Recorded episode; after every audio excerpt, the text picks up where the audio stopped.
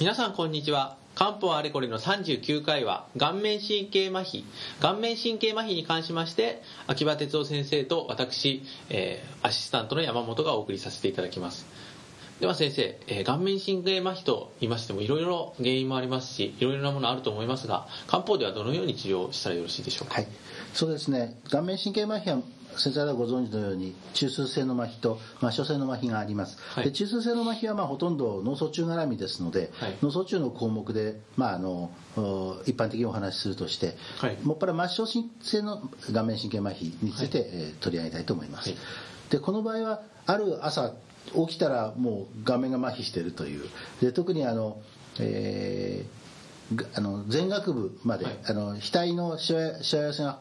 を含めてですね、はい。前額部まで含むのが、まあ、この末梢性神経麻痺の特徴だと思いますけれども、急性期にどうするか、はい。急性期は一種の風すなわち風邪と同じですから、はい。これはもうあの脈が負でしっかりしていれば魔王糖などから始まって、まあ、特に葛根糖は非常にか顔から上だということで使われることが多いと思いますが、はい。あのまずそういう風邪の薬でまず急性期は対処いたします。はい。でまずそれですね。で、まあ、最近ではあのおこれがヘルペスウイルスの、まああの持続的な感染、まあ、はい一種のそのヘルペスヘルペストスタンと同じような帯状疱疹と同じような基準で起こるらしいことも分かってきましたので、まあ、アシクロビルなどを併用するのはもちろん構わないと思います。ベル麻痺とかそういうパターンですそうですね、スペルマヒですね。で、あの多少例えば外耳道の方に半島症候群などがあっても、ほぼそれと同じように扱って構いません。で、長くなった場合なんですけども、はい。特にその長くなった場合に問題になりますのは、特に糖尿病性の神経障害がベースにありますと、はい。なかなか回復が遅れるとも言われてますね。はい。でその時にはあーまあ、一種のお慢性の神経痛というふうに捉え、まあ、はい。別にあの痛いわけではないかもしれませんけども、はい。麻痺の回復に関して神経痛と同じような考え方をします。あはい。それで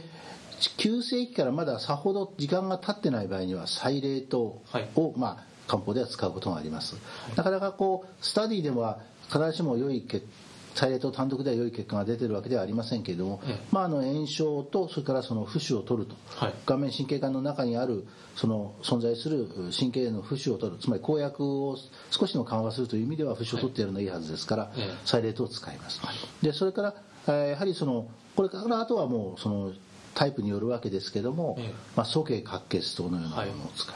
それから軽視化術部糖のようなものを使う、はい。というようなことを、まあ、私たちはよく行います。はい、以前お話しいただいたあの帯状疱疹の時ですとか、神経痛の時と非常にやはりそうですね。そうです顔面ね神経ですから痛覚はないにしても同じような状況としてそうです。はい。まあ、我々は幸いそのそういうこうお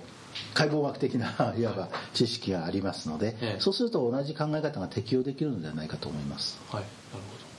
その他に何か使えるようなお薬というのは？そうですね、その他には、例えば風邪の薬というのも単純に使うのではなくてええ、それに例えば物資を加えるというようなことを、ちょっとその周知物資とかですね加工物資末を加えたりするというのも、あの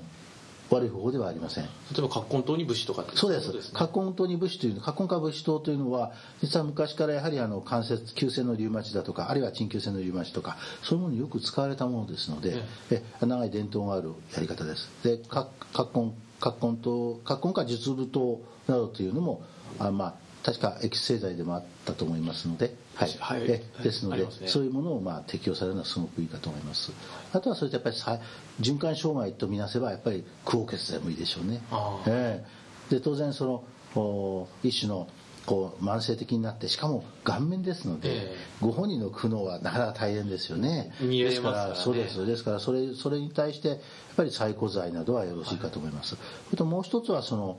まあ、一種のその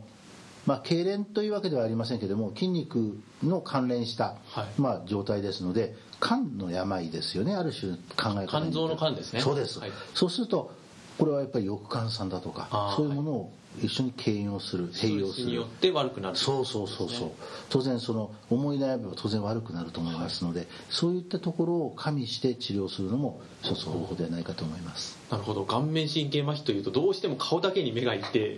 しまいがちになりますがそのような感じでやはり全身を見て例えば空黄血剤ですとかそうやって肝のもの、えー気が立ってるですとかストレスが溜まってるそういったものをまず全身を見てということが一番大事ということでしょうか？そうですね。漢方でやっぱり何よりも局所も大事ですが全身がまあ同じくらいかそれ以上に大事である。だから時には半月香木糖などがおそらくあの顔面であることから例えばこう気鬱のようなものがきたしてくることもよくあると思いますし、はい、まあ、そういうものを適宜兼用したりすると、はい、こういうことが必要でしょうなるほど。なかなか複雑な話になってきましたが、まあ、漢方的な、ね、そうですね、はい、はい、そろそろお時間になりますので本日はどうもありがとうございました。そうしましたら次回は第40回ですね。40回は脳,、えーと、脳梗塞脳卒中の後遺症についてまた再度秋葉先生にお伺いしたいと思います。本日はどうもありがとうございました。こちらこそありがとうございました